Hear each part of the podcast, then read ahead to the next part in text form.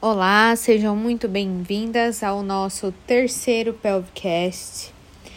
E o tema de hoje, como escolhido né, no Instagram, é uh, a preparação para o parto cesárea. Né? O assunto de terça-feira, se você não viu, corre lá, já está tudo no Spotify.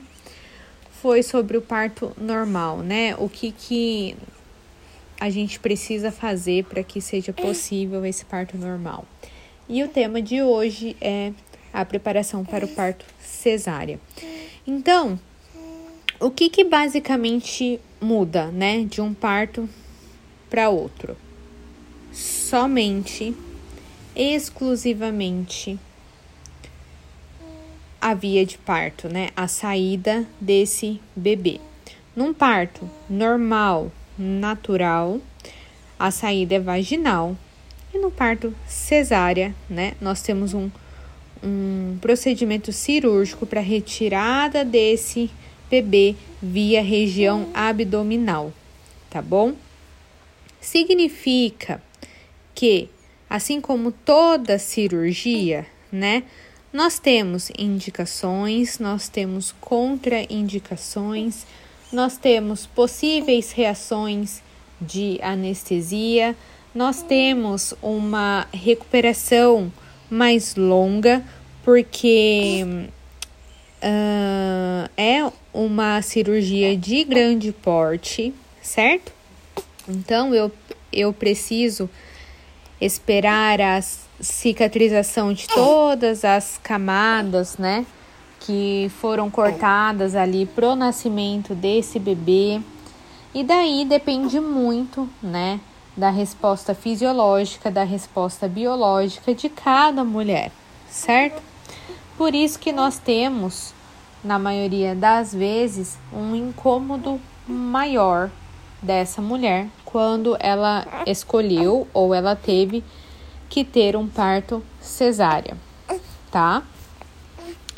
Uh, tem algumas indicações absolutas desse parto cesárea, sim, tá?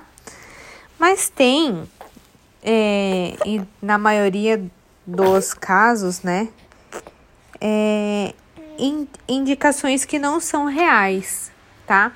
Como, por exemplo, eu, como fisioterapeuta, eu não vejo nenhum problema se a mãe ela não se sente preparada ou se ela sim, simplesmente não quer ter um parto vaginal, tá? Mesmo sabendo, né, de todos os benefícios,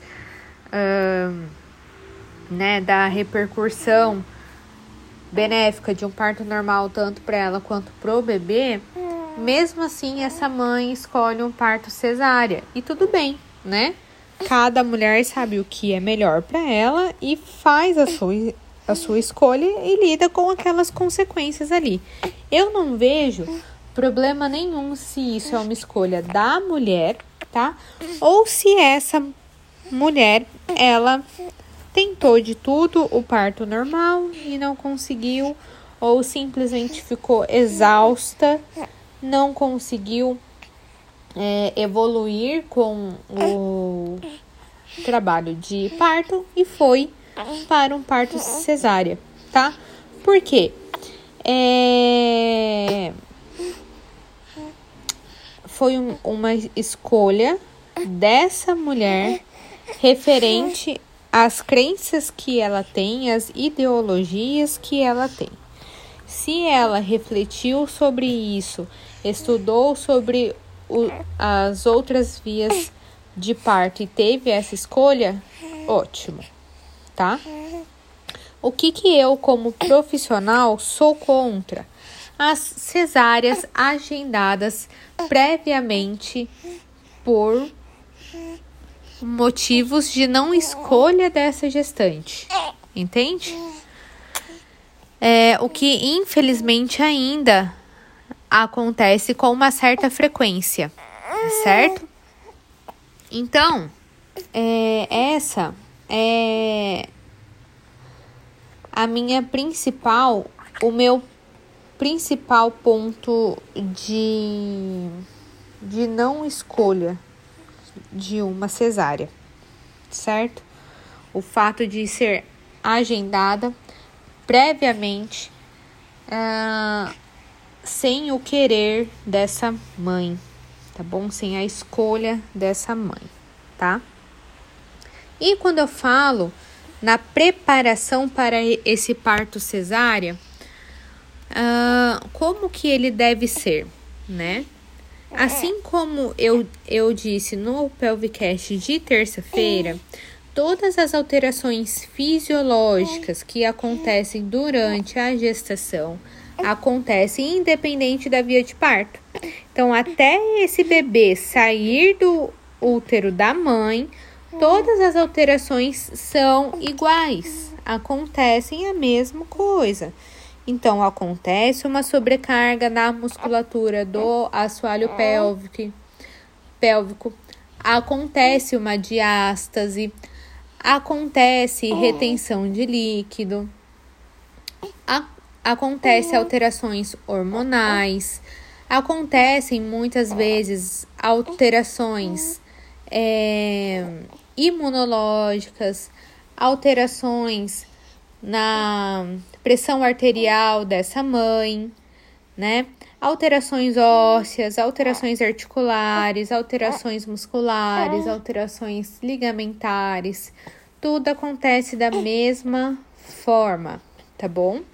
A diferença, né, é que na reta final, de, digamos assim, quando a mãe ela opta por um parto normal, nós temos alguns recursos, né, uh, para é, estimular esse parto de forma mais natural possível, evitar lacerações, episiotomia, entende? Agora, quando eu falo em uma hum, cicatrização mais rápida ou uh, em um repouso menos longo, isso não existe, tá bom? Então, é, a fisioterapia para um parto cesárea, ela acontece praticamente da mesma forma, entende? Então, assim, mobilidade de pelve, mobilidade de quadril, mobilidade do osso sacro, mobilidade de coluna lombar Exercícios de fortalecimento, é. sim. Alongamentos, né? Uh, algumas técnicas para diminuir retenção de líquido, diminuir sintomas de dor no nervo ciático, por exemplo, que é muito comum, diminuir uh, sintomas de síndrome do túnel do carpo, que também é muito comum, certo? Então, a fisioterapia tá ali para proporcionar uma qualidade de vida, né? Com menos dor, muitas vezes sem dor, né? Uh, para essa mulher, né? Mesmo ela escolhendo o parto cesárea, tá? Mesmo ela esperando, né? Começar o, o trabalho de, de parto para liberação de toda ação hormonal, né? Quanto, infelizmente, para uma cesárea agendada, por exemplo, tá? É, mas a preparação fisioterapêutica ela é baseada nisso, tá? É, em fortalecimento, em ativação, em coordenação, em resistência dos músculos do assoalho pélvico, uh, assim como mobilidade, alongamento, consciência corporal, tá? E que sim faz com que a recuperação nesse pós-parto cesárea seja uh, menos desconfortável, tá? Não pensando em cicatrização, mas pensando em um corpo com uma boa memória muscular, pensando em um corpo que tem uma boa qualidade óssea, uma boa qualidade ligamentar, uma boa qualidade articular, né? E ele tem uma recuperação, sem dúvida nenhuma, uh, um pouco mais rápida do que alguém que não se preparou para isso. Tá bom, pessoal? Então, só retomando, né? A fisioterapia, ela vai ter os mesmos objetivos, tanto na via de parto normal quanto na via de parto cesárea, até as últimas semanas de gestação, certo?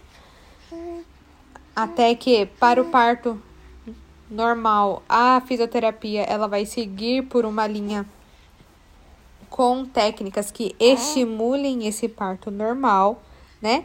O que não acontece no parto cesárea, certo? E que uh, toda essa preparação faz com que a mulher que teve que optar por uma cesárea, ela tenha uma recuperação corporal em geral mais rápida e menos dolorida. Tá bom, pessoal? Então esse é o nosso Pelvicast de hoje.